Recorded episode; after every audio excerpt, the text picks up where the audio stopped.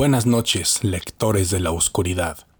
Esta noche nos reunimos de nuevo, pero en esta ocasión para escuchar un relato de uno de nuestros suscriptores, quien vivió una horrible experiencia tanto en el tren ligero como en el metro de la Ciudad de México.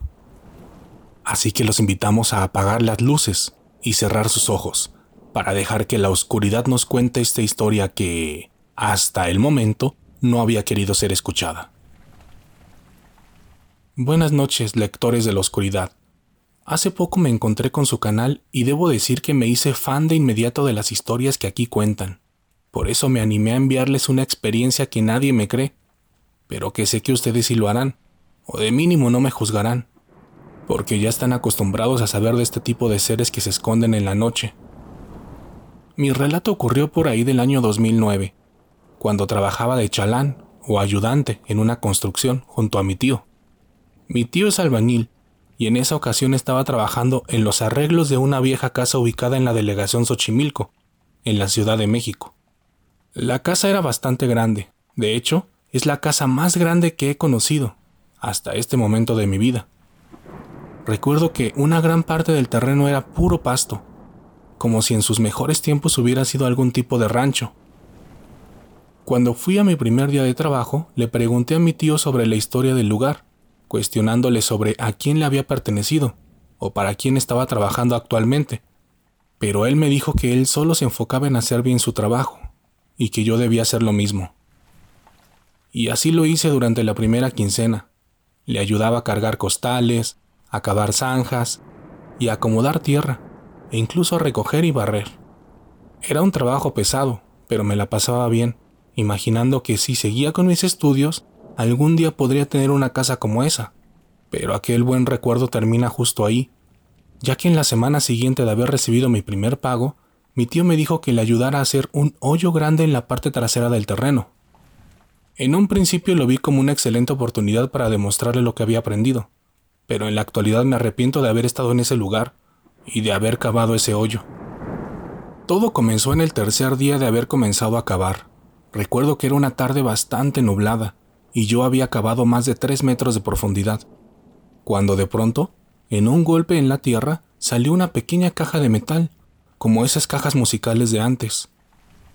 Al inicio pensé que me había encontrado dinero o algo de valor, por lo que guardé la caja y no le dije nada a mi tío.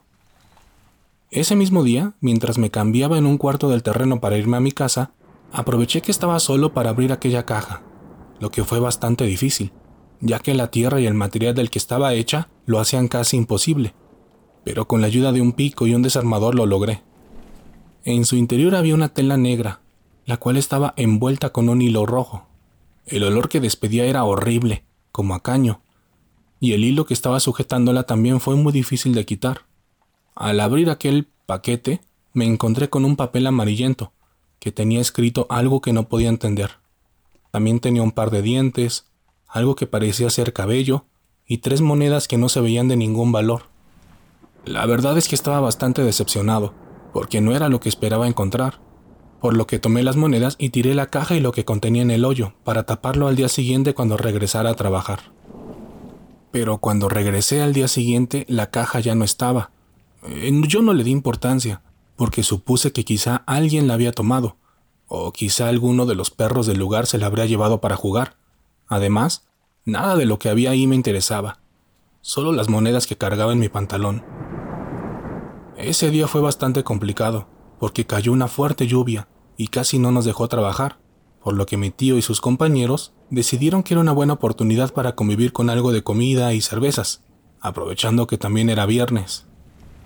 Aquella convivencia, por llamarla de algún modo, se alargó más de lo esperado.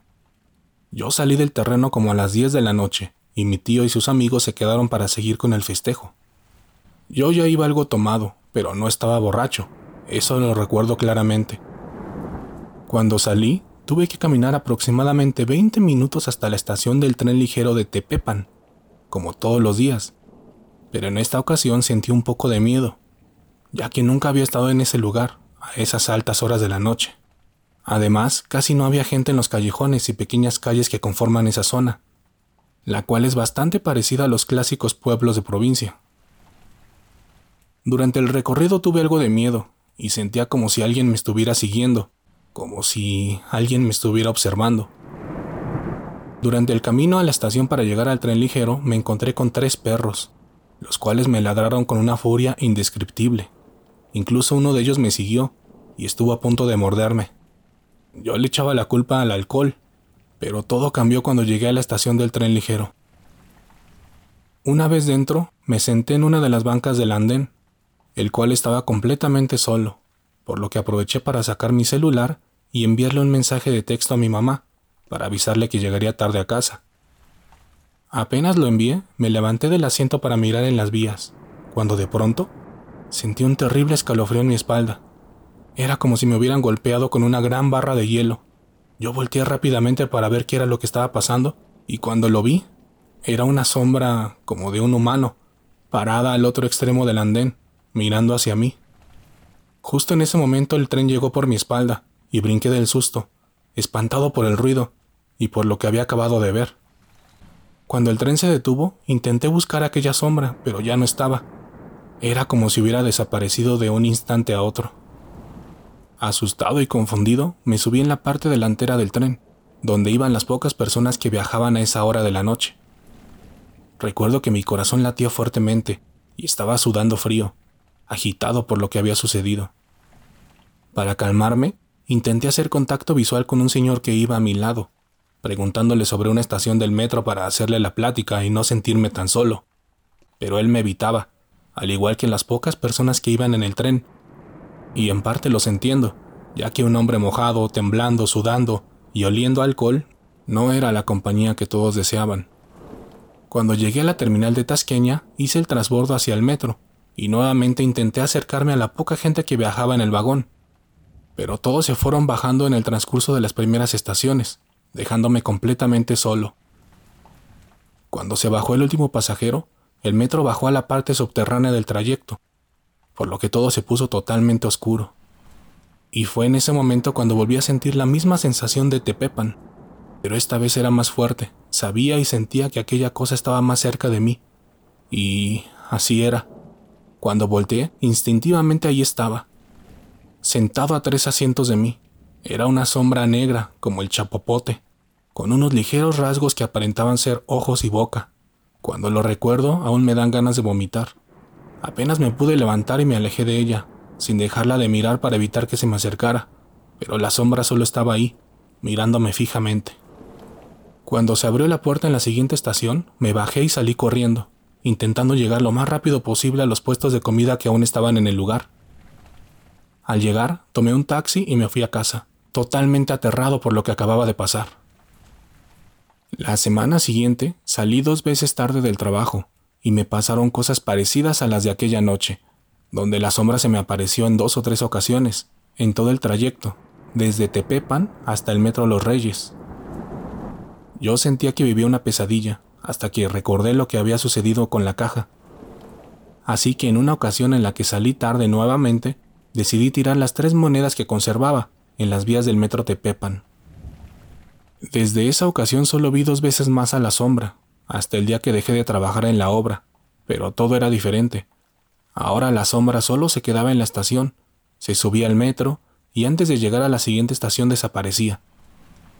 Nunca le dejé de temer, pero por algún motivo me acostumbré. Sin embargo, nunca pienso regresar a esa estación en toda mi vida, mucho menos en la noche, porque sé que me estará esperando. Sé que estará de pie, esperando a que alguien decida llevársela junto a esas monedas malditas. ¿Qué les pareció este relato, lectores de la oscuridad?